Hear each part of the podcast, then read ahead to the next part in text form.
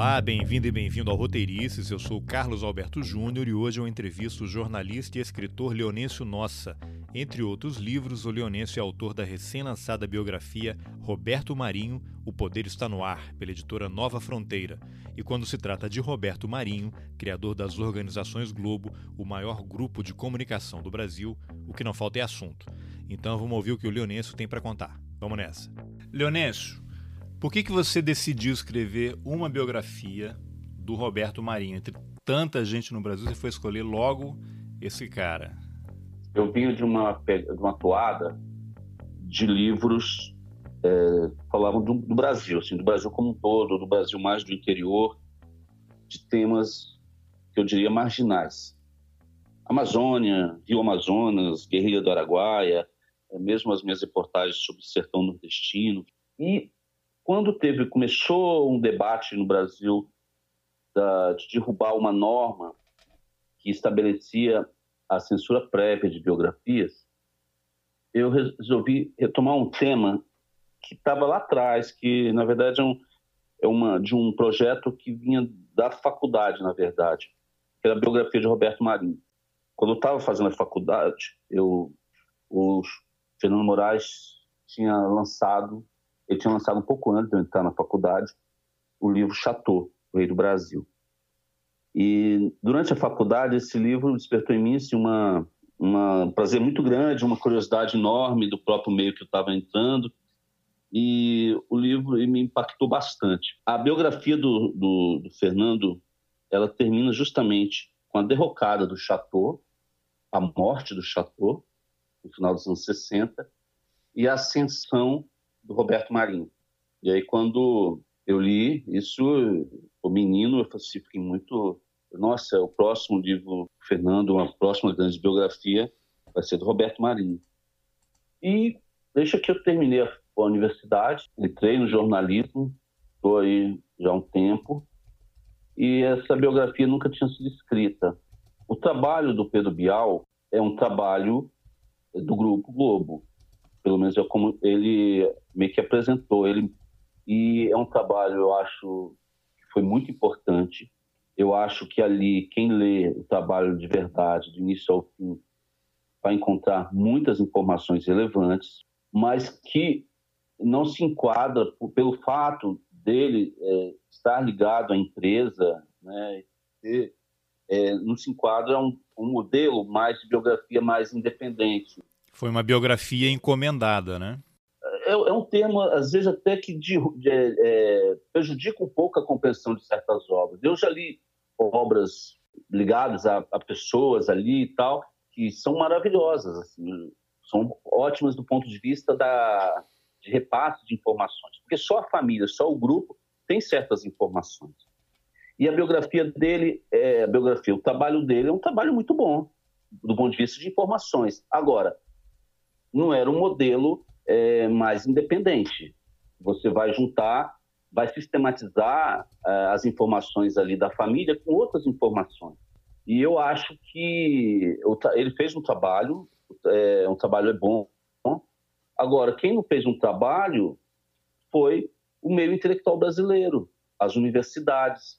O que explica, não existia é, até onde que eu publiquei a minha, uma biografia de Roberto Marinho eu vejo aí os depoimentos, por exemplo, de pessoas da comunicação, da mídia, entrevistados por representantes da universidade, por, por grandes intelectuais, grandes pesquisadores, que passam que não, não, não, entram a fundo na história de Roberto Marinho. Eu acho que o silêncio, o problema não foi o Pedro Bial escrever uma biografia que, de certa forma, contribui, mesmo porque o livro dele é um dos livros que eu consultei para fazer o meu trabalho. Acho que o problema é o silêncio que a intelectualidade brasileira impôs. E por que você acha que isso aconteceu? Algum tipo de receio ou temor do, do, das organizações Globo? Qual é a sua, a sua avaliação? Eu diria que é um, que é um misto. Por, mesmo porque é, nem todos os setores da intelectualidade, muito pelo contrário, devem ter ou têm temor do Grupo Globo. Né? É, aliás, o Grupo Globo hoje ele é atacado de forma furiosa pelas universidades, por exemplo. E não apenas, né? Não, agora não apenas, né? É agora pelo setor da extrema-direita, especialmente. Mas o que eu quero dizer para você é que falar de, cer de certos personagens no Brasil é proibido. E eu não consigo ter uma resposta clara para a falta de biografias do, do Roberto Marinho no mercado brasileiro. Olha, se você pegar a bibliografia da, do Roberto Marinho, da, do grupo dele, você tem um livro do João Calmon, dos anos 60, quando ele teve a briga envolvendo a questão da Time Life é, sobre a Globo, e que ele usou parte dos arquivos da CPI, da, investigou o contrato da Globo com Time Life, e depois você vai ter aquela história secreta da Globo, que de certa forma é uma versão do livro do Calmon, nos anos 80, acho que 1980, 81, enfim. E depois você não tem mais nada. Quer dizer, dos anos 60 para cá, uh, não se produziu nada. É, e você usa, acho que está até no subtítulo, né? E, e, você se expressa, né? Uma biografia. Por que você optou por colocar isso, uma biografia? Porque eu, assim, o, o, ponto, o pouco tempo que eu tenho, que eu, que eu me dediquei ao trabalho de investigar a história do Roberto Marinho, me dá consciência de que é um assunto complexo, é um personagem muito complexo, não vai ser o nosso período, não vai ser uma ideologia, não vai ser uma produção até autoral, como é a minha, independente, e vai trazer todas as nuances de um personagem que, de certa forma, são nuances de uma época. Eu tenho muito essa consciência. Eu tenho também uma consciência, quando você fala, por que não falar de Roberto Marinho, que é uma coisa muito delicada. É a dificuldade de uma certa elite pensante do Brasil de se dedicar à produção cultural voltada para um brasileiro que não é um brasileiro da elite, é um brasileiro mais que a gente chamaria de um brasileiro médio, de uma classe mais baixa. O Roberto Marinho vai construir o império dele a partir de histórias em quadrinhos que foram que é um setor demonizado, foi muito demonizado nos anos 40, tanto pela igreja como pelo, pelos partidos que a gente poderia chamar aí de esquerda. Depois ele vai, naquele mesmo momento ali, ele entra no rádio, que também é, foi um meio que é um meio foi um meio muito atacado pela elite cultural, pelos homens que tinham o poder ali do pensamento brasileiro, e depois da TV. Aí é pior ainda, quer dizer, é, toda uma produção e voltada para um, uma classe que não é a classe mais abastada da população. Então, esse componente existe também. Além, claro, é, eles é um grupo que teve a, o investimento em jornalismo. A investir em jornal, e fazer jornalismo é aquilo, é você vai ser, vai ter uh, o seu público, vai ter seus críticos, etc. e tal. Mas é, a demonização, eu diria, do, da Globo e do Roberto Marinho, também tem esse componente aí, que é um preconceito a, a um gosto, né? a, uma, a uma classe. É, curiosamente, os quadrinhos também foram, digamos assim, o início da, da fortuna do Grupo Abril, né? Com o Pato Donald lá, a família Tivita. Foi ali que eles deram um grande salto também. É engraçado que hoje os quadrinhos é, é algo cult, né? Algo respeitado e tal. Até os grandes clássicos da literatura estão tendo versão em quadrinhos. Eu li esses dias uma versão do Grande Sertão, por exemplo, Grande Sertão Veredas em quadrinhos. Pois é. Então, é... E na época, não. É, na época, é, eles acusaram, nos anos 40, a igreja e o PCB em especial, e também os acadêmicos da época, eles acusaram Roberto Marinho de estar tá levando a juventude brasileira para o mau caminho. Então, eu, a gente, eu tento entrar em todas essas nuances, não para exaltar ou destruir um personagem, mas para oxigenar o debate, porque eu acho que o debate sobre esse personagem ele está parado e ele poderia ser é, apresentado de uma forma mais mais esclarecimento, né?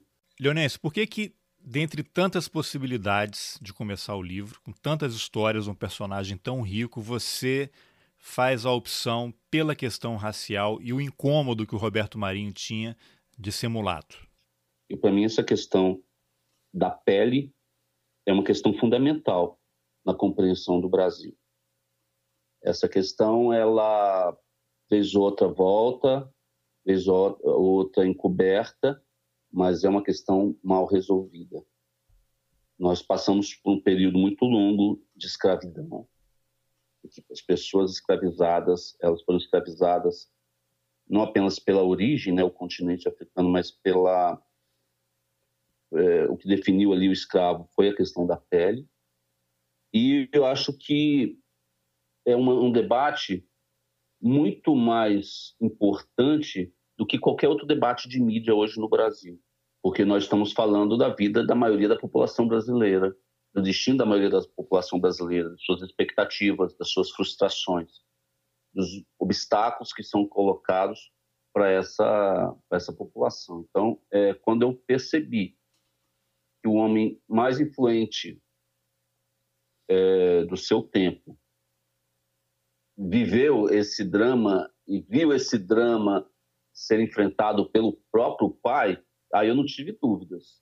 Foi um, das, dos pontos do livro que menos me deixou em dúvida. Assim. Quer dizer, não, não trouxe dúvidas para mim.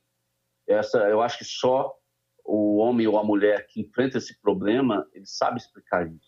E como é que você identificou essa, esse incômodo dele? Em que momento você percebeu, olha, aqui há um registro de que isso realmente o incomodava? E fala um pouquinho dessa origem africana dele, qual o momento que isso entrou na família dos Marinho?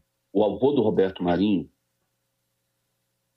é, ele veio, era um migrante, o João, João Marinho, ele é um, um migrante português que é, saiu de Portugal, Celerico de Barro, Basto, e foi para Resende, então uma cidade do, do, Vale do Paraíba, fluminense, porque ali já tinha alguns parentes, ganhar vida.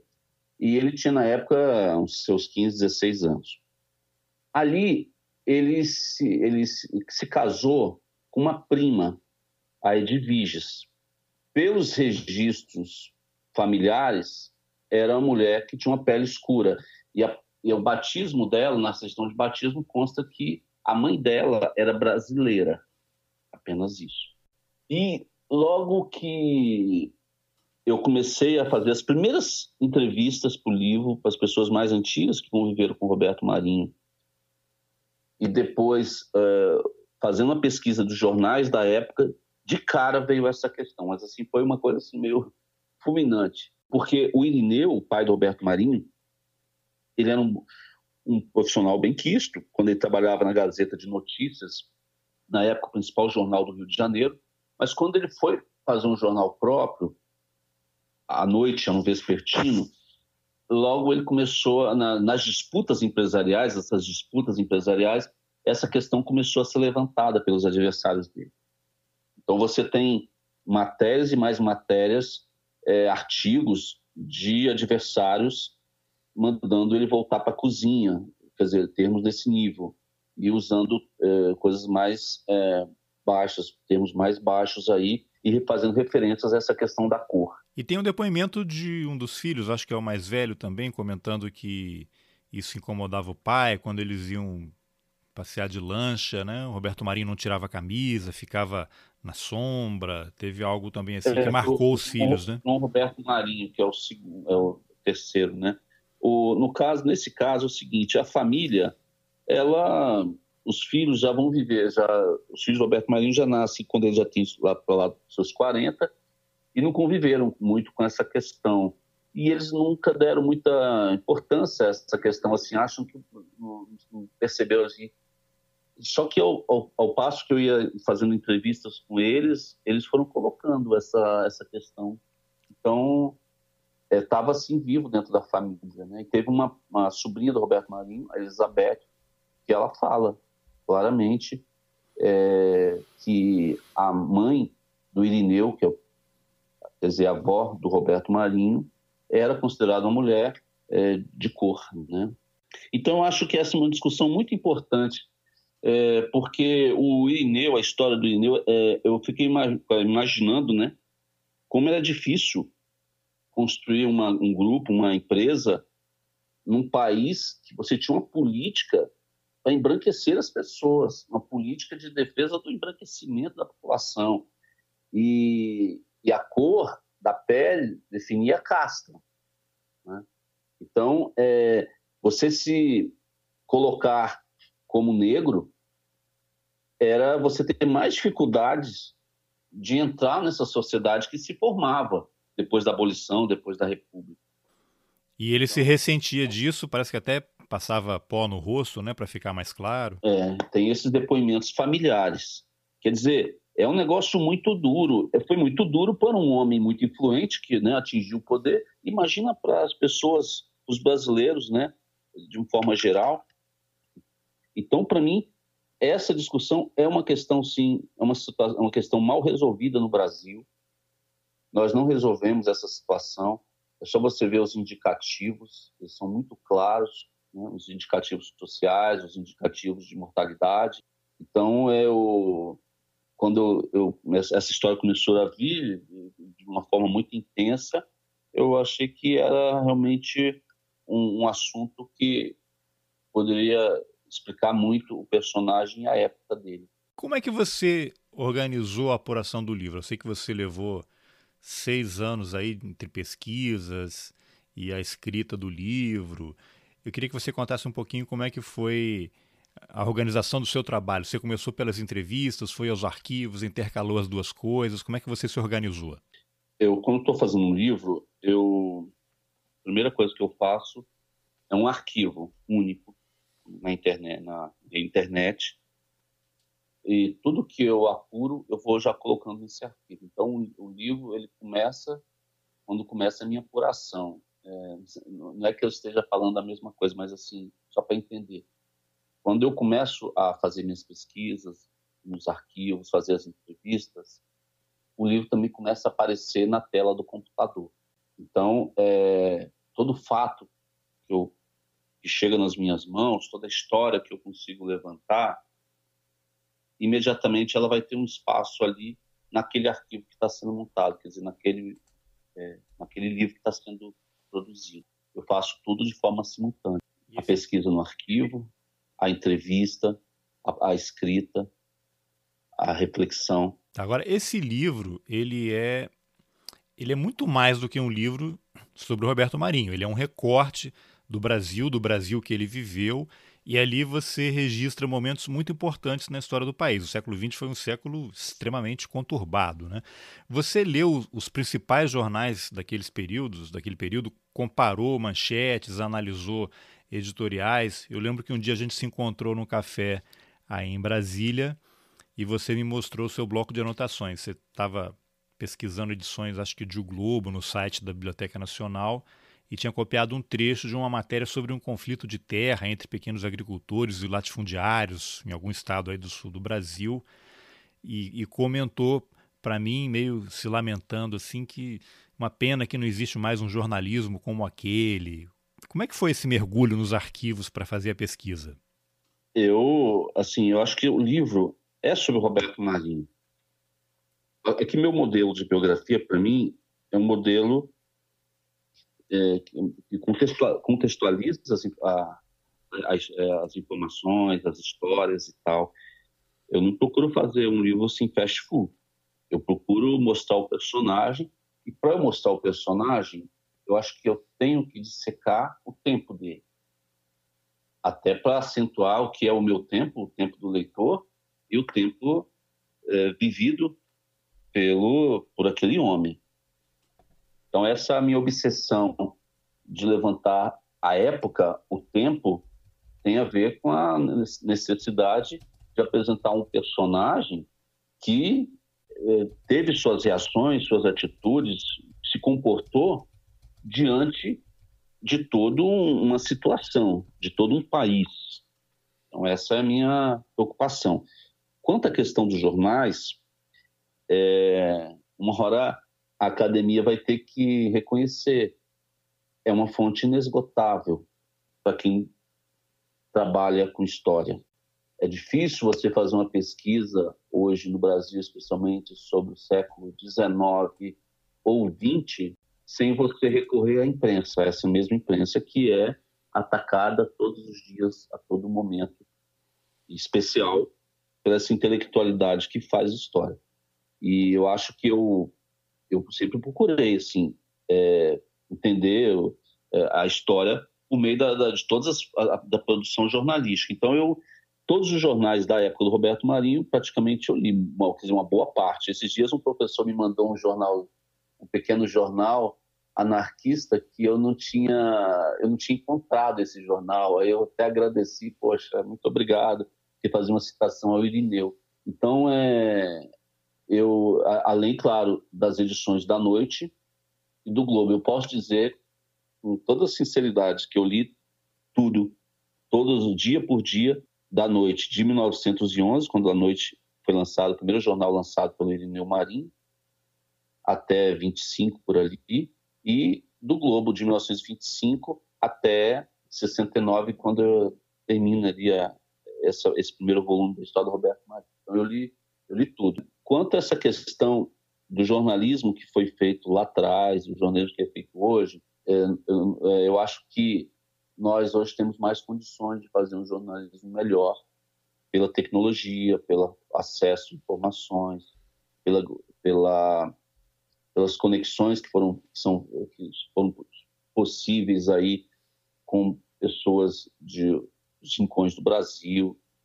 Eu acho que o jornalismo hoje, é, no geral, ele é até melhor né, por conta dessas conexões do que se fazia antigamente num tempo em que as fake news avançam tão rapidamente, né? Tem gente que se informa mais pelos grupos de WhatsApp do que pela chamada mídia tradicional. Eu achei interessante um, um, relato que você faz no livro que se refere a uma foto em que soldados apontam suas armas para uma estrada em que o Getúlio Vargas e os assessores dele caminham, dando a impressão de que o Getúlio estava numa situação de risco, e aí depois você mostra ali que na verdade era uma montagem, né, que não era nada disso, eles armaram ali a foto. O que, que você pode contar desse episódio? Você diria que aquilo seria um exemplo de fake news já naquela época? O Globo publicou uma foto dando uma intenção quando o que estava acontecendo era diferente? Acho ali é uma na verdade, eu não sei se esse, nesse caso seria fake news. Eu diria que nesse caso é uma produção oficial é, que o jornal acabou publicando. É, tem outras situações de fake news no livro, mas nesse caso específico, o, o, foi produzido uma, quer dizer, foi produzida uma situação e que se criou uma versão bastante oficialesca do período, porque o Globo ele foi cobrir a, a chamada Revolução de 32, meio que fazendo um malabarismo ali, né? De um lado você tinha aqueles os produtores de São Paulo ajudavam na, no caixa do jornal, né, a favor da, da, da revolta, e do outro você tem o governo, que também teve seu impacto muito forte. Então, foi uma cobertura que o Globo ficou entre, entre esses dois extremos ali na briga do. Quanto à questão do Getúlio, você citou, eu acho que é um, é um personagem que ainda merece muitos livros, especialmente para a gente entender as relações de poder na, nos governos dele. E eu acho que muito, muito do que está se passando hoje no Brasil vem desse período, vem dessa, dessa ditadura que foi a ditadura do Estado Novo. E às vezes as pessoas acham, poxa, já muito já foi escrito, etc. e tal, mas não.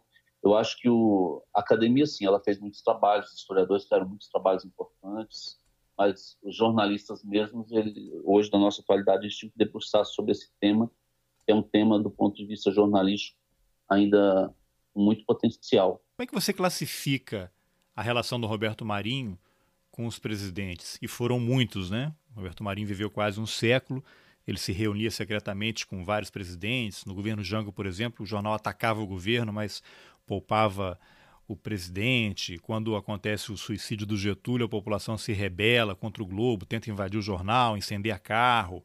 Nem sei se é ali que a gente pode dizer que ali teria nascido o bordão abaixo a Rede Globo, né? Ele já tinha essa relação tumultuada, né? Como é que você classificaria essa relação do Roberto Marinho com o poder? O pai dele e a grande inspiração, ele sempre, sempre foi nitidamente homem de oposição, um, ele fez um jornalismo de oposição ao governo central. O Roberto Marinho, ele em alguns momentos ele vai ser vai estar ligado ao governo, em outros não, na oposição. Eu diria que a relação dele é, é mais uma relação muito empresarial, absolutamente empresarial. Não leva em conta questões ideológicas. Por mais que ali nos anos 50 o jornal estivesse tão preso, tão forte, tão ligado ali ao DN, a, é, a essa campanha chamada campanha do anticomunista, e ele vai, é, e eu acho que o Roberto Marinho ele sempre vai levar em conta a empresa. E ele vai deixar de apoiar um governo quando na verdade esse governo já caiu de certa forma, ou quando esse governo está é, fazendo ações que realmente vão colocar em risco a empresa dele. No caso do Jango especificamente, uma leitura atenta da produção do, do jornal do Roberto Marinho mostra que o Jango é uma figura respeitada pelo Roberto Marinho até o momento que cai. Ao mesmo tempo que a, a, tem uma campanha no próprio jornal anticomunista, de falar que tinha infiltrações comunistas no governo. Não é um, é um homem que adere a, a movimentos de ruptura, mas não é um homem que, no geral, vai, vai participar de conspirações. Isso, isso não está claro na história como um todo, como geral. A percepção que eu tive é que o único objetivo do Roberto Marinho era manter vivo o jornal e expandir os negócios dele, pagando o preço que fosse necessário. E ele se alinhou a quem foi necessário nessa missão para fazer isso. E tem uma frase do Henrique Caban que eu acho muito reveladora. Né? Caban, um jornalista que trabalhou muitos anos no Globo, que o governo bom para o Roberto Marinho era o governo que era bom para o Globo. Né? E o Roberto Marinho tinha uma grande capacidade de avaliar o momento certo de mudar de barco. Não que ele abandonasse rapidamente, mas ele conseguia ter essa percepção: olha, já não dá mais, vamos partir para outra. Você também ficou com essa impressão? Às vezes não é essa questão de pagar o preço que fosse, porque se você pegar o período dos anos 30, por exemplo, período extremos, ele não, mesmo quando perceber, havia ali uma possibilidade de uma vitória ali do, da extrema direita, ele não entrou no barco. Ele não, não pagou o preço que tinha que pagar. Houve alguma, há, momentos também de apostas dele. Ele resolveu não entrar naquele barco. Então ali, por exemplo, ele vai seguir um caminho no meio. Então, é, já em outros momentos, sim, ele ele fez os acordos que ele queria fazer. Agora, nessa questão da visão dele em relação a governos, eu acho que está muito. Aí é uma visão minha em cima da, das pessoas. É uma, uma relação assim, de muito olhar é, a, a, a, ao grupo dele, essa, essa, a empresa dele, as pessoas que estão em volta dele. Então, é um homem que vai. É, não, não vai levar em conta ideologias nas suas relações com governos, vai levar em conta é, a existência daquele projeto que, que, é o projeto do pai e que depois ele vai herdar, e, que é um projeto é, do, do, do, jornal dele. Então, ele vai levar sempre em conta essa questão do negócio do jornalismo. Isso, para mim, está é, é, tá muito evidente nos relatos e, no, e nos documentos. É, tem um episódio também tem a ver com isso que você fala, que é o, o Globo ele omite, segundo as apurações aí, a tortura que houve a um alemão chamado Arthur Evert, nem sei se é assim que pronuncia, e a mulher dele em 35, no calor da intentona comunista, e elogia o Filinto Miller, que era o chefe da polícia política do, do Getúlio, cara muito violento, né? uma versão talvez anterior do delegado Fleury, e depois, numa edição seguinte, ele relata a tortura de forma mais amenizada, se não me falha a memória, e publica uma versão do Filinto Miller sobre a prisão de um estudante que, sob tortura, entrega o local que estava o, Luiz Carlos Prestes, que acaba preso. Isso é claramente uma forma de composição com o governo, né? O governo que era autoritário e ele opta por não entrar nessa briga. O que eu vejo naqueles, naquele período do Estado Novo é que o, o, o jornal começa a falar muito da tortura, falar, falar, falar, daqui a pouco interrompe, meio que dando a entender que houve uma pressão eh, muito forte para não publicar mais nada.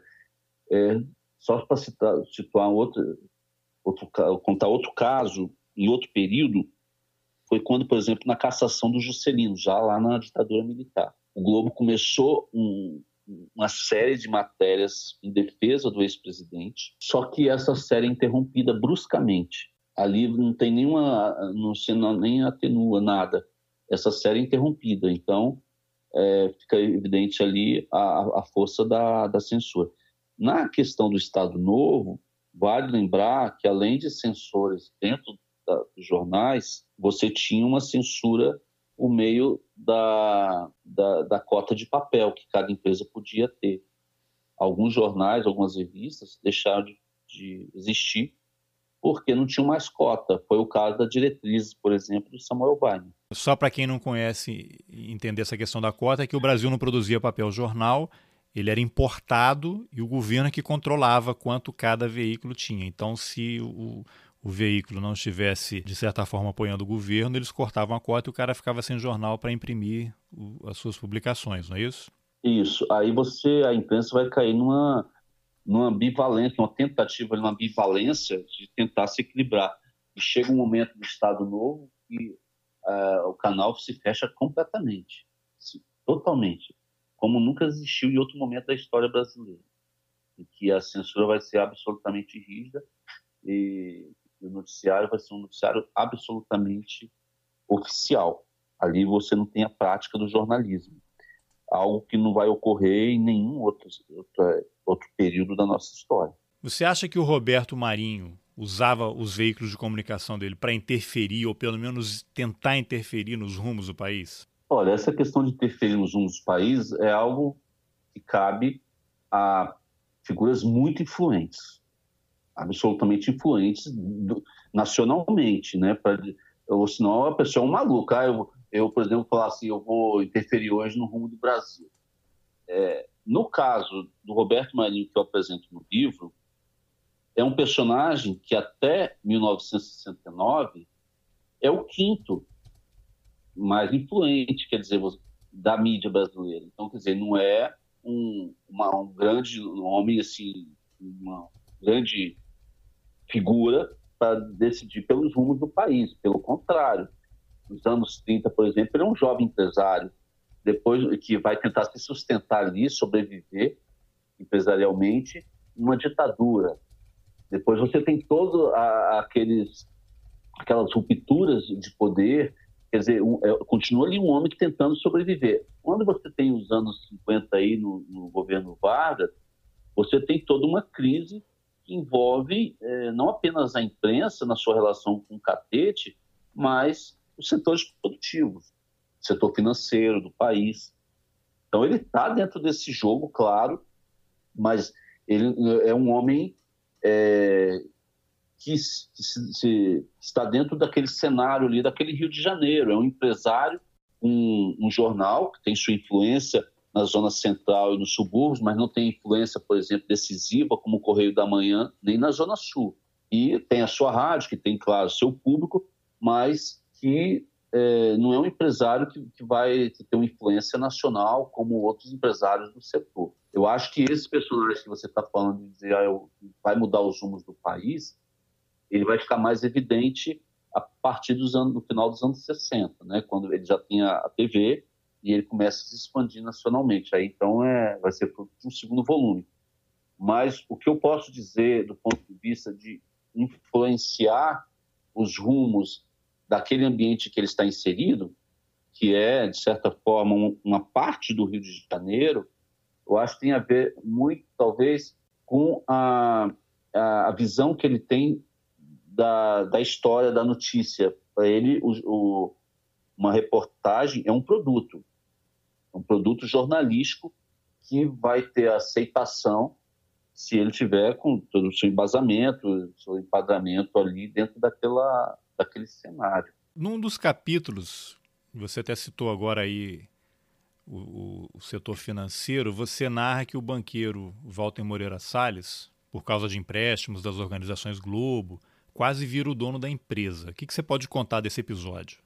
Olha, é, houve uma disputa ali. O Walter ele viu uma possibilidade de ficar com a, com a Globo e ele tinha prometido um empréstimo para o Roberto Marinho, porque o Roberto Marinho tinha que voltar um pouquinho no tempo. Ele tinha sofrido uma, é, enfrentado uma CPI formada aí por representantes da Arena e tudo, e essa CPI investigou um contrato que o Roberto Marinho fez com o grupo Time Life, um grupo norte-americano. Essa CPI avaliou que o contrato desrespeitava a Constituição de 46, que proibia a, a, sociedade com estrangeiros na área da radiodifusão. E essa CPI achou que esse contrato era então ilegal e decidiu que era que tinha que ser desfeito esse contrato. E foi o que ocorreu. O Roberto Marinho é, teve que comprar parte da do, pagar o que tinha recebido do Prêmio Life, então ele foi procurou bancos, né? E o Walter Moreira Salles, banqueiro, prometeu a ele um empréstimo, mas segundo depoimentos de pessoas que acompanharam essas negociações, às vésperas do empréstimo ser concedido e da dívida que o Roberto Marinho tinha feito estava é, a vencer, o, o Walter é, avisou que não, não tinha dinheiro para passar para o Roberto Marinho. E aquilo ali foi considerado uma traição por pessoas que presenciaram, que testemunharam o episódio. Eu entrevistei muitas pessoas e esse fato era um fato que, na sua totalidade, não era conhecido muito abertamente, nem pela própria família do Roberto Marinho, e que eu trouxe à tona. É, o que eu acho é que falar de, de, de, banqueiros, por exemplo, no Brasil, é sempre muito complicado, é sempre muito difícil ou, ou é muito raro. A intelectualidade ela passa batido nessa questão dos bancos. E, eu, e o meu livro, ele, eu posso dizer que ele é muito corajoso, é um trabalho de muita coragem, de muita ousadia, porque fala de todos os personagens da história do Brasil, especialmente da história do Roberto Marinho, de forma equilibrada, de forma imparcial e com os dados históricos da época, né, sem brigar com a história. Qual que era a relação do Roberto Marinho com o Magalhães Pinto? né, que era governador de Minas em algum momento, depois dono do Banco Nacional, foi um dos ideólogos, digamos assim, do golpe de 64, pessoa muito influente no governo. Ele tinha um sobrinho, né, que morava no Rio de Janeiro, que era um grande interlocutor ali daquela elite carioca também. O que, que você pode contar dessa relação dos dois? Não, não era uma relação próxima. Acontece que o Magalhães Pinto, quando ele estava no governo de Minas, ele ele não foi só ideólogo, ele, ele, na verdade ele foi um grande planejador de uma ruptura ali de, da derrubada do Jão.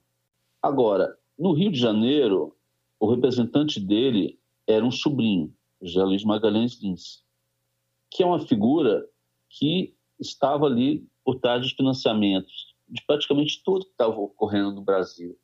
Ele financiou a Bolsa Nova, ele financiou o Mané Garrincha, ele financiou a Uni, ele financiava empresas de jornalismo, entre elas o Globo, quer dizer, dava empréstimos, né, concedia empréstimos. Então, era, um, era uma figura que estava inserida no Rio de Janeiro. Então, ali, a relação dele, do, do, do, da, do grupo do Magalhães Pinto com Roberto Marinho, era a mesma relação de, que desenvolvida com outros homens da imprensa.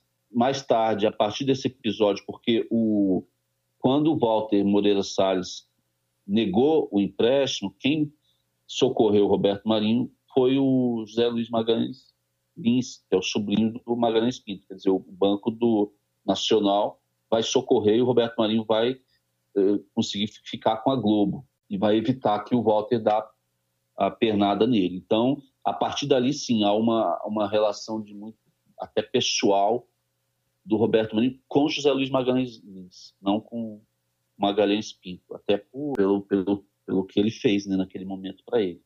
Leonês, no livro você relata que o Roberto Marinho se cercava de lobistas, gente que abria portas, garantia acessos. O que você pode falar desses personagens que orbitavam o Roberto Marinho ou vice-versa? Um deles que é considerado por muitos o, o, mais importante, que é o Jorge Serpa, que faleceu há pouco tempo. Eu usei uh, o termo lobista para definir esses personagens, até para facilitar a compreensão. Porque, na verdade, para nossa geração, lobista é essa turma do, que está aí, né, envolvida toda, em todas as, as sujeiras do mundo. Mas esses personagens, como Lu Aranha, Augusto Frederico Schmidt, Jorge Serpa, é, são personagens que atuavam, é, eles não foram, não se limitavam a, ao papel do lobby. Eles é, eram, na verdade, grandes conselheiros dos empresários eh, brasileiros, é, especialmente dos empresários da comunicação. Era meio que o Jorge Serpa, por exemplo, era um cara que é, recebia Fernando Henrique, recebia José Disseu, recebia todos os Paulo Bittencourt, que foi o grande nome da, do Correio da Manhã, o grande o dono né, do Correio da Manhã. Então, é, é um homem que influenciou muita gente, porque tinha um conhecimento de filosofia, de sociologia, enfim, da, de política muito grande, muito forte. Então, eram homens, é, nesse, nesses casos, nesses três casos aí, bem preparados e que atuaram ali nas negociações entre os empresários da mídia com os governos. O Jorge Serpa, em especial, ele ele começou a atuar junto com o Roberto Marinho depois da derrocada do Correio da Manhã, porque ele era um cara muito ligado, na verdade, ao Paulo Bittencourt. E o Jorge Serpa, só para você ver a grandiosidade do personagem, ele, ele, ele era um, um, dos principais conselheiros do João Goulart. Ele acompanhou o João Goulart até a entrada do João Goulart no, no avião que eh, ele deixa, sairia ali do Rio de Janeiro, na, naquele abril ali de, de 64. É um homem que está sempre no centro do poder. É um personagem muito importante ali na compreensão, não só na história do Roberto Marinho, como na, na, na história ali do Brasil da época. E, e vai ter relações desde com militares, ao mesmo tempo com gente do governo, de Goulart, e com o próprio João Goulart, né? Então ele vai fazer muito o meio de campo, vai fazer essas conexões ali entre os homens do poder. E você acha que eram relações legítimas? Essas sentenças são muito difíceis para o escritor. Eu acho que porque você, leva, tem que levar em conta a, a, compreensão de toda uma legislação, você tem que levar em conta a questão de toda uma conduta, né, de comportamento social e político. É, o que eu procurei fazer no livro é identificar essas figuras, a figura desses grandes lobistas, e acho que eu, é, é, uma novidade do livro. Eu, pela primeira vez, o Lulu Aranha, foi o grande operador do, do, da era Vargas no Brasil, é, vem à tona de uma forma forte. Você tinha vários livros aí do Getúlio, mas o, o, o Lulu Aranha não era citado com frequência nesses livros. E eu trouxe ele, eu trouxe ele mostrando realmente o papel dele na, na história do Brasil. E esse, o livro ele traz essa novidade, assim como eu trouxe o papel do, do Schmidt ali, especialmente no período do Juscelino, que ele tem uma influência muito grande. E eu trago também uma parte também do Jorge Serpa, que vai ter, na verdade, uma atuação mais forte na história, é, após ali, eu diria, os anos 70, né, os anos 70, 80. Eu acho que uma contribuição que eu estou dando aí nos estudos é justamente mostrando esses personagens, trazendo esses personagens é, para o debate. No Brasil se estuda muito governos, né? Se fala muito de governos, disso, daquilo. A gente nunca estuda é, os operadores mesmo.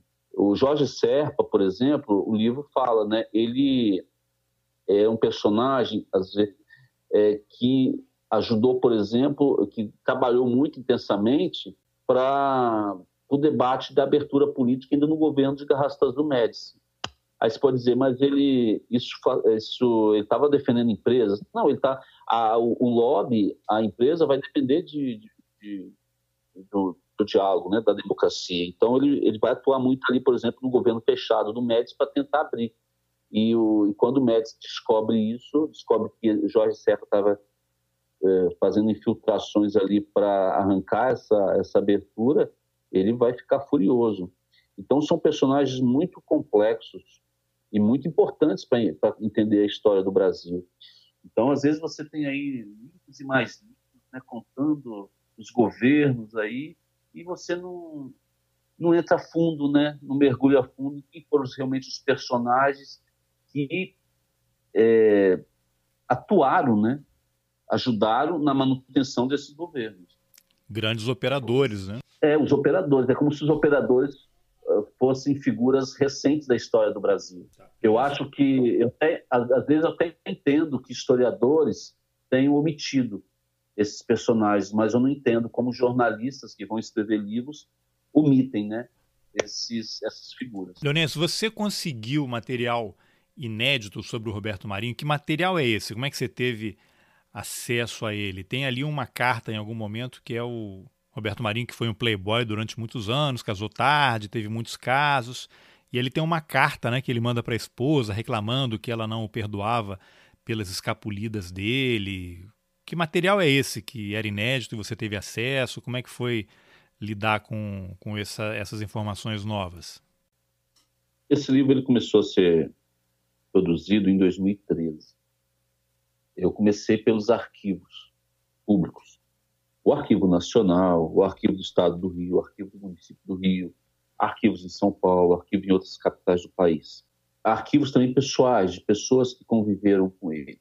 A partir, dois anos depois, em 2015, quando eu já tinha bastante dados, assim, bastante informações, eu procurei a família Roberto Marinho para continuar as pesquisas. E, a partir dali, a família abriu um acervo pessoal. O que é esse acervo pessoal? É um acervo com cartas, correspondências, na sua maioria, né? do, do pai do Roberto Marinho, do Irineu Marinho, e também do próprio Roberto Marinho. Então, essas cartas, que é um acervo muito, muito grande, tem de questões pessoais, né? no caso do Roberto Marinho, cartas que ele mandava ou recebia da mãe, dos irmãos, ou com, com figuras políticas. Agora, é, especialmente é, de, de amigos também que tinham grande poder e que estavam fora, né? ou ele estava fora. Então, a, as correspondências, elas existem quando um dos, um dos uma das pessoas correspondendo, ela está em viagem, né? Então, ali, eu consegui, por exemplo, toda uma correspondência dele com Augusto Frederico Schmidt, com o poeta Augusto Frederico Schmidt, que é um homem ligado ao Juscelino. E essas cartas, por exemplo, vão mostrar toda a, cronologia né, da, da, obtenção de um canal de TV, por exemplo. Aí você tem, por exemplo, é, do, cartas do Roberto Marinho para a mãe, é, explicando da, das suas atitudes, tentando se justificar de algumas dessas atitudes, ou cartas dele para os irmãos, em alguns casos, cartas para presidentes. Então, é, uma, é um acervo muito importante que eu tive acesso e que estão sendo divulgados aí pela primeira vez. Então, a família, pelo que eu entendi, meio que te franqueou o acesso a esse material ou, ou colocou algum tipo de restrição. E aí, fala um pouquinho também qual foi a receptividade, né? Todo mundo da família falou. Eu lembro que tem um trecho até que você colocou no livro que acho que foi o Roberto Irineu te falou. Ah, pergunta o que você quiser. Se eu não quiser responder, eu não respondo. É, eu, eu acho que todo meu, todos os trabalhos que eu fiz até hoje, todas as pessoas que eu entrevistei, eu sempre procurei deixar claro o objetivo do trabalho. Eu busquei a transparência, assim, olha, eu tô, estou buscando aqui é, entender personagem, quero buscar informações e quero apresentar especialmente a, a visão desse personagem, né? Então, a, a minha relação com a família do Roberto Marinho não foi diferente da relação que eu tive com famílias de outros personagens de outros livros que eu fiz. você é uma relação, como toda relação entre pessoas ali, ela se desenvolve ao longo do tempo. Eu acho que minha relação com eles foi uma relação aberta, franca. Eu acho que eu fiz, quem lê o livro sabe, é, todas as perguntas, todas as questões importantes da história do Roberto Marinho. E eu acho que a família percebeu que a versão dela estaria no livro de múltiplas versões. Então eles eles não botaram restrições ao meu trabalho. Tá, e você tem algum retorno assim da, da família? O que, que eles acharam do livro? Ficaram incomodados? Gostaram? Eu acho que no decorrer da, das conversas, quando você fica muito tempo no assunto, buscando, é, entrevistando um tempo uma pessoa, a pessoa ela percebe ali é, quais os pontos principais que você quer levantar. E, claro, você é, numa história de um personagem para fazer uma biografia, você tem questões políticas, você tem questões pessoais. Eu procurei levantar todas essas informações, né, por meio das famílias, ver o outro lado da família. Eu sempre procurei a família com interesse de ter informações. Então, nesse caso, eles eles não não fizeram nenhum, não colocaram obstáculos, né, né, no meu trabalho. E agora eu vou ter o segundo volume e espero é, contar também com eles, né, nessa questão de informações. Tá, mas não houve nenhum tipo de reclamação, ah, a gente não gostou, isso aqui que você colocou não, não é o que aconteceu, não teve esse tipo de reação, né? Não, a minha, a minha relação que eu construí com eles, assim como a minha relação que eu construí com outras famílias, é, não cabe esse tipo de, de colocação. De, ah, eu não gostei ou eu gostei. O livro, afinal, é seu, né? Sim, o livro é meu. É, embora é, retrate o pai, né? Claro, você está retratando uma pessoa ali, tem um componente muito complicado, que você está retratando especialmente uma figura que não está mais aqui, né? Para se defender. Então, a, a preocupação uma possível preocupação da família em defender a imagem do pai, de certa forma, é uma preocupação de quem está escrevendo um livro, porque é, é, eu não tenho o outro lado para apresentar a sua versão. Então, eu, eu procuro é, dar a versão do Roberto Marinho. Mais que da família, eu procuro dar a versão dele. Então, por isso que eu, eu procuro não apenas os adversários, como eu procuro também os aliados, para levantar essa questão. Então, tem certas situações as pessoas falam assim, mas e aí, a Globo, a, a Globo colocou algum obstáculo e tal? Eu vou ser, com toda sinceridade, eu nunca, para mim, é uma questão que não existiu e não podia existir também. Não, não tinha condições de existir, porque eu estou fazendo meu livro. Eu tive problemas nesse livro? Tive. Com a família Marinho, não. Não foi com a família Marinho, foi com outras, outras figuras. Agora, essas figuras não entenderam que nós estamos num país em que as pessoas têm, podem escrever o que querem e o que podem, que, que, que desejam que para melhorar o debate nacional. É incrível que as pessoas que tenham pessoas que se colocam ali tentando colocar obstáculos, né? Mas não conseguiram.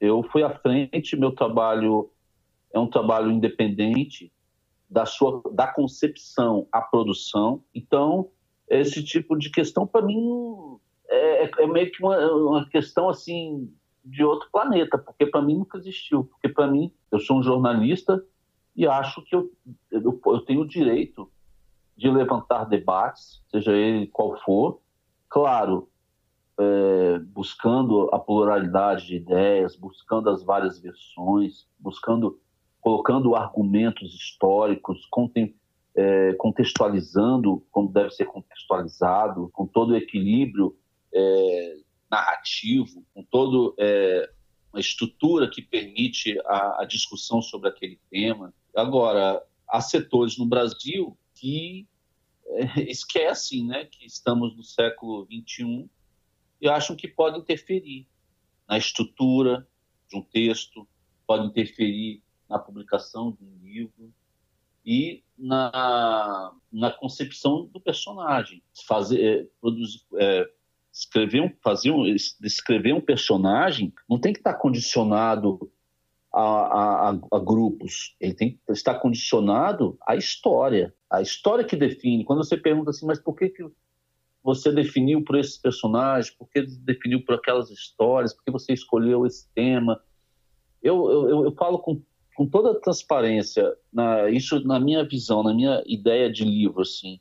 Eu sou apenas uma, uma pessoa que está é, juntando aquelas informações, mas a história, ela, ela tem aquele momento que ela, ela tenha o seu, é, a sua força própria. Então, não adianta eu escrever um livro de um personagem como Roberto Marinho das suas relações que não está de acordo com, com uma produção que de certa forma já é conhecida, que entendeu? Eu não tenho como é, ser um obstáculo para a história, não tem. Então por isso que eu sou, eu tenho muita tranquilidade para falar sobre esse tema e para falar é, sobre a produção desse livro. Teve alguém que não quis dar entrevista?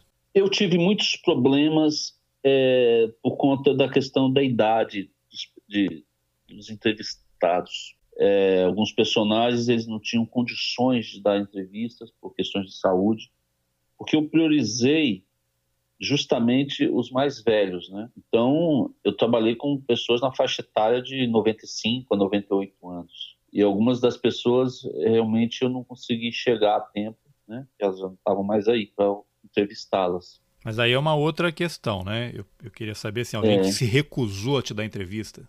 Não, é, assim não. Eu sempre procurei muito, eu insisti bastante nas, nas pessoas. Leonês, você se incluiu no livro, né? Tem alguns, você narra alguns encontros e conversas em primeira pessoa. É o caso do encontro que você teve com a Celina Vargas, né, a neta do Getúlio, numa livraria do Rio em que ela se recusou a te dar entrevista e você diz: "Não, mas isso é importante para a história" e ela retruca: "A família Vargas está acima da história". E qual foi o motivo de você se incluir nessa narrativa? Porque tem alguns momentos que você não tem um documento, você não tem um, um depoimento de uma pessoa, você às vezes não tem uma informação, há lacunas ali para garantir a estrutura da narrativa, uma narrativa sem buracos. Então, às vezes, até para fazer essas ligas, você precisa entrar um pouco na, na história para ela poder ser apresentada. Mas são, eu, é um recurso que eu não uso muito. Eu, eu, eu, tento evitar esse recurso. Eu tento colocar essas pessoas, as, as várias visões e me ausentar, né, muitas vezes, para construir a história ali, personagem. Então, só que em alguns momentos eu vejo que é importante para preencher certos vazios né, que eu encontro ali e o que eu vivo também, até para mostrar, porque tem uma outra questão aí que é a questão da transparência, né? Da transparência da produção. Eu tenho um livro, tem todas as pessoas, tem toda uma um setor, uma parte ali de notas, de explicações, de, de informações bibliográficas, etc. E tal, dos créditos, mas às vezes o, o, leitor também precisa saber em que situação essas histórias foram levantadas. Aí também entra também uma a, a minha participação às vezes, né? Ao ler o livro, fica muito claro o prazer que você teve em escrever, mas eu imagino que você também tenha enfrentado vários momentos de angústia. Afinal, Roberto Marinho não é um personagem qualquer. Como é que você se organizou para escrever? Essa nossa conversa, por exemplo, começou num sábado, sete da manhã. Você já estava acordado desde as cinco para escrever, imagino que seja o segundo volume do livro. Mas em algum momento você achou que não daria conta do recado? Você travou e falou: Isso aqui é um projeto muito complexo. Você teve esse tipo de angústia em algum momento? É muito interessante sua pergunta, porque eu tinha feito anteriormente, e me desculpe aí alongar um pouco, um livro um colega, com Eduardo Scolese, sobre as viagens do presidente Lula, quando eu fui setorista no Planalto. Depois eu fiz um livro sobre o rio Amazonas. Eu percorri com um colega também, o Celso Júnior, o rio da, da nascente à foz. Fiz um livro sobre homens, pessoas isoladas, índios isolados no Amazonas. E um trabalho mais complexo que foi uh, um trabalho sobre a guerrilha do Araguaia ocorrido lá no, no, sudeste do Pará nos anos 70. É interessante porque nesses primeiros livros eu sempre tive assim a ideia de que meu, eu, eu, é, é, meu trabalho ali é um trabalho de continuação, um trabalho de reportagem e tal. Mas nesse trabalho do Roberto Marinho, foi diferente. Nunca veio tanta segurança assim do que eu estava, do projeto em que eu estava inserido e da, da minha própria condição ali de, de escritor. Isso eu descobri, eu, eu, eu, tive pela primeira vez ali com esse livro agora, publicação do Roberto Marinho. Então, é, agora, eu sou o tipo do cara que, que, começa a produzir um livro quando está curtindo. Eu tenho essa coisa, eu, não, eu, não, eu, eu trabalho na, jornal, tenho minha vida no jornal e eu dedico minhas horas vagas ali, minhas horas que eu não estou no meu trabalho, ao livro. Então, essas horas têm que ser de muito prazer. Eu digo prazer não de estar fazendo uma história de muitas situações bacanas, situações alegres, não. Estou falando é, prazer de estar é, possibilitando aí um debate rico, né? E, eu, e esse, então, eu, quando eu não estou curtindo, quando estou assim eu não, eu, eu, eu não escrevo, eu só escrevo no momento assim que eu estou preparado para escrever, estou preparado para aproveitar o momento da produção. Né? Agora, no ponto de vista da rotina, eu acordo muito cedo. Então, às 5 horas já estou escrevendo o livro. E vou ali até 8, 9 horas. Depois eu, aí eu, eu, eu vou para o trabalho. À noite já eu não tenho muita já tenho um pouco certa dificuldade de escrever. À noite eu tenho mais facilidade para ler e pesquisar, né? Documentos, essas coisas. Para escrever não, para escrever é só mais essa parte da manhã. Tá, a impressão que eu tenho então é que enquanto você está produzindo o livro, você é meio refém da história, né? Porque todo o seu tempo livre é dedicado à pesquisa, à escrita do material. E você trabalha num jornal diário. Quem trabalha o ou trabalha em redação sabe que é uma rotina pesada, né? Muito desgastante. Então sua vida pessoal praticamente desaparece nesses momentos, né?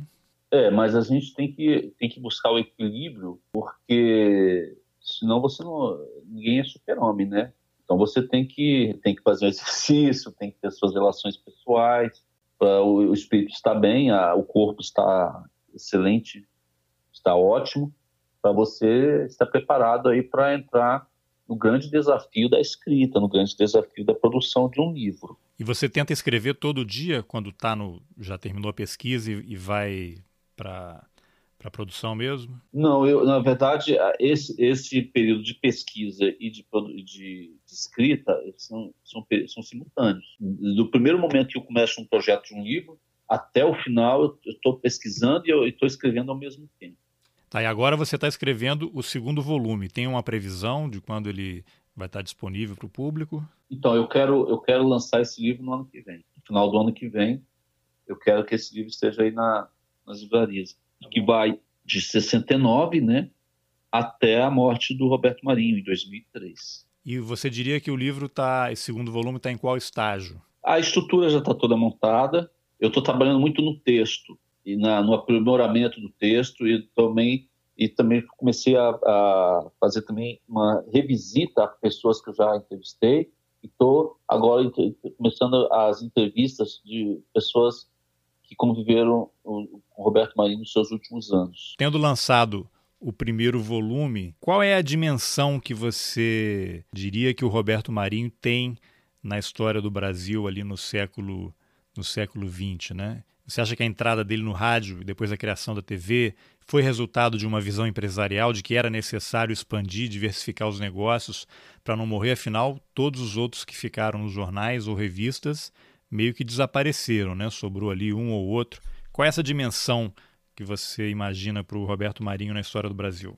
Olha, que, que pelo menos que eu, minha contribuição, é, pelo menos é de é, garantir que o Roberto Marinho não esteja ausente dos livros, né, de história algo que ocorre hoje. Ele é um personagem que vai ilustrar, vai personalizar, de certa forma, um período de transição desse Brasil agrário para um país urbano. Isso vai ocorrer basicamente naquele período em que a Globo se expande, que é o período da, da expansão também da, da, das comunicações, é o período das, da, das grandes estradas, iniciadas ali especialmente pelo Juscelino e consolidadas ali depois pelo regime militar, consolidadas assim, mais outras abertas. Então esse Brasil que começa realmente a conhecer o interior, o Brasil litoral, litoral que começa a conhecer o litoral, o, interior e esse interior que começa a ser incorporado e os grandes êxodos populacionais que vão ocorrer nos anos 70, por exemplo, grandes,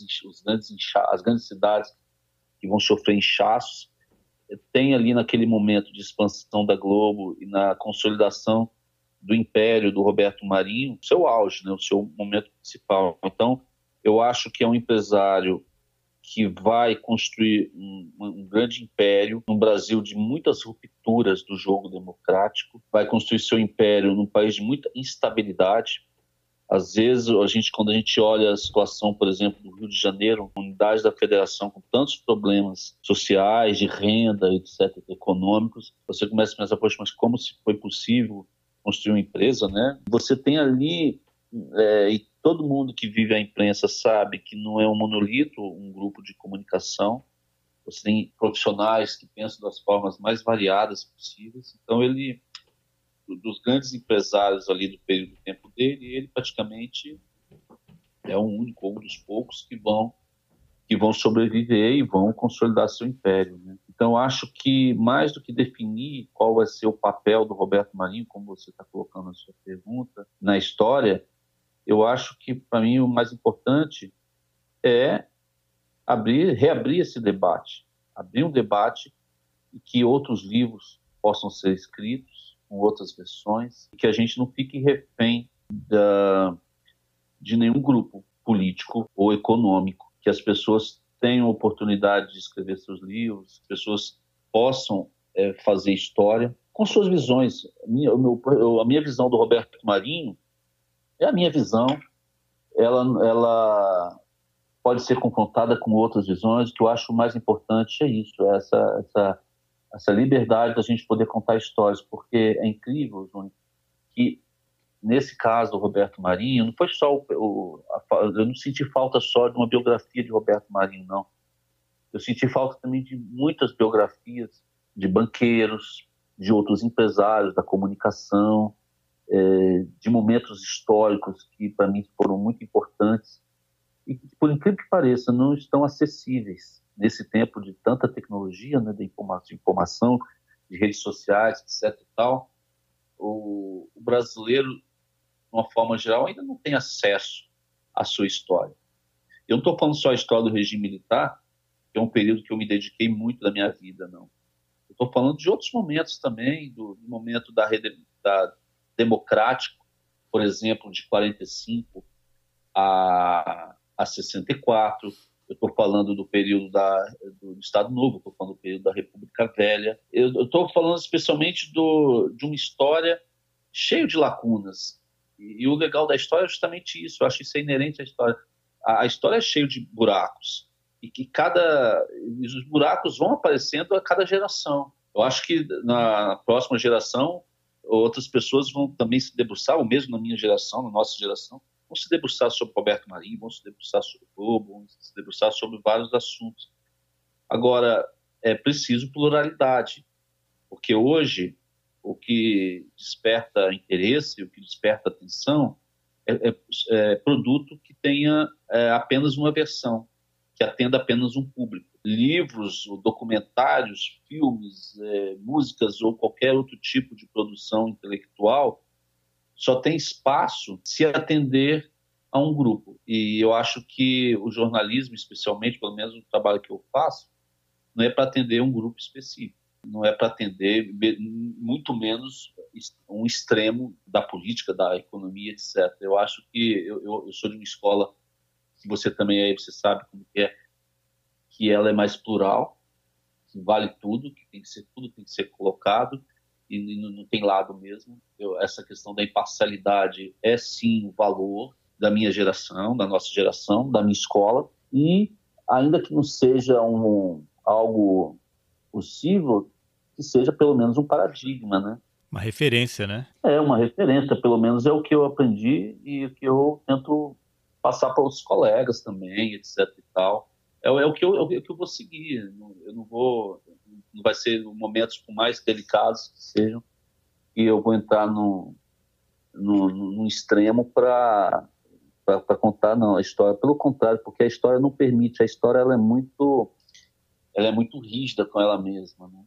Você tem que ela, ela, ela exige muita sofisticação, ela exige muita complexidade, muitas nuances. E, e eu, eu, procuro isso no meu trabalho, com todas as imperfeições, com todos os seus problemas, etc. Tal, eu procuro dar uma dimensão que permita às pessoas que vai, a pessoa que vai comprar, né, o livro e tal, uma, uma visão mais rica, né, mais, mais independente mesmo, assim, da, independente que eu falo de tudo, sabe? Independente da questão de econômica, da questão política, de, da época. Às vezes a gente tem que se confrontar até com a nossa época, né? Para entender a outra época, às vezes a gente tem que abrir mão da nossa época para registrar outros períodos e tal, porque a gente sabe que o futuro ele é implacável, né? Com, com qualquer tipo de trabalho. E os livros, ao contrário do que muita gente diz, por aí, o, o, os livros eles envelhecem com muito mais facilidade do que qualquer coisa. Então, para ele se manter vivo, ele precisa de seriedade, ele precisa de, de, de referência, de pesquisa mesmo, né? senão ele não sobrevive. Precisa de respeito, né?